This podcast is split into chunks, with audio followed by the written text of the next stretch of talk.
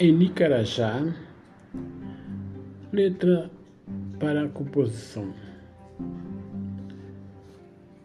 Métrica, metragem, palavras ao vento, expelida pelo branco opressor. Caraí que tenta ser o dominador. Encontro por aí muitos olhos e corações que sobrepõem esse racismo, trazendo o significado e novas emoções.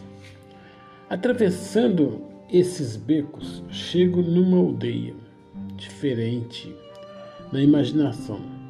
Nossa comunidade, feita de seres e não de mera negação. Querem negar o corpo, a mente e o estilo próprio de ser. Negros, indígenas, homens e mulheres, lutando simplesmente na defesa do sobreviver.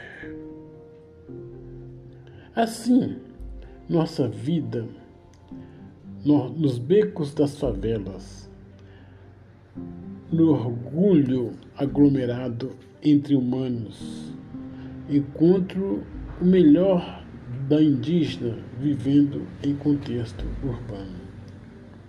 Encontro a junção cultural quilombola, povo preto, no terreiro, na terra ancorada, no ancestral.